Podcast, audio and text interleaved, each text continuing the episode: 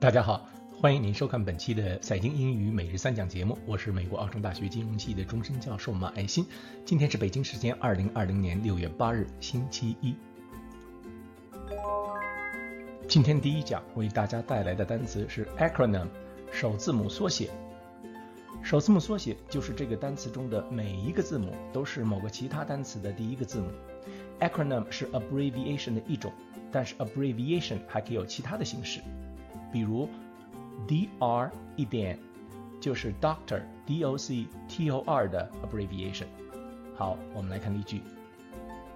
FDR is the acronym for Franklin Delano Roosevelt, while the Fed is an abbreviation for the Federal Reserve.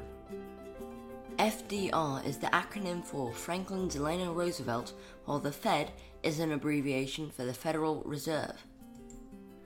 FDR 是富兰克林·德拉诺·罗斯福总统的首字母简称，而 The Fed 是 The Federal Reserve 的一般性简称。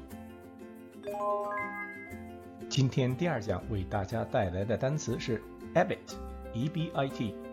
上一讲我们讲了 acronym 首字母缩写，那第二讲呢，我们就来给大家讲一个公司金融财务里边非常常见的 acronym，EBIT。EBIT 是息税前利润的意思。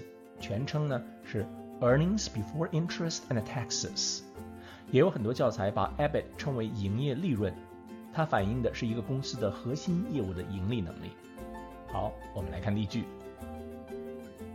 On May 18th, SimCorp reported revenue growth of 3% and EBIT margin of 17% in quarter one of 2020. On May 18th, SimCorp reported revenue growth of 3% and EBIT margin of 17% in quarter one of 2020. 五月十八日，SimCorp 公司在二零二零年一季度的财报中报告，公司的销售增长是百分之三，息税前利润率是百分之十七。今天第三讲还是一个 acronym，EBITDA。Earnings before interest, taxes, depreciation and amortization，税息折旧及摊销前利润。首先，我们来说一下这个词的发音，它的重音不管是在前或者在后都是可以的，你可以发成 EBITDA、EBITDA、EBITDA 都没有问题。其次呢，第四个字母 T 是不发音的，所以说不是发成 EBITDA，而是 EBITDA、EBITDA、EBITDA。EBITDA 是另外一个非常常用的 acronym，和 EBIT 不同呢，就是多出来的这两个 letter D 和 A。D 代表 depreciation 折旧，A 代表 amortization 摊销。在实际应用中，因为 depreciation 和 amortization 虽说都是经营费用中的一部分，但它们都不产生负现金流。EBITDA 因为没有把这两项从利润中扣除，所以更接近公司的真正现金流。所以说，如果你计算的目的是现金流，那么使用 EBITDA 比 EBIT 更适合。好，我们来看例句。Israel-based container carrier Zim reported decreasing loss and increasing EBITDA in its most recent quarterly report.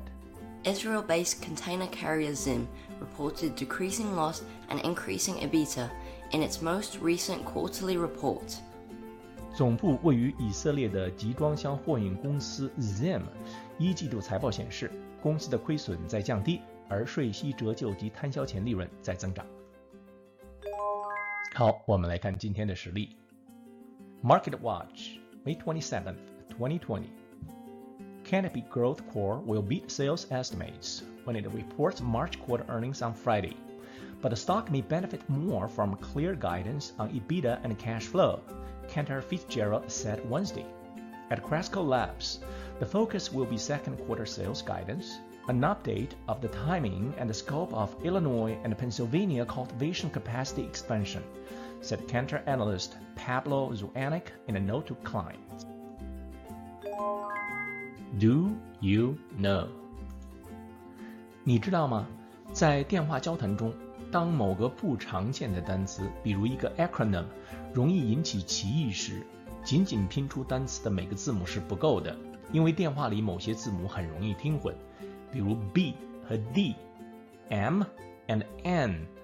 这时候最通用的方法就是用常用的单词通常是人名，来替代想表达的单词中的每一个字母。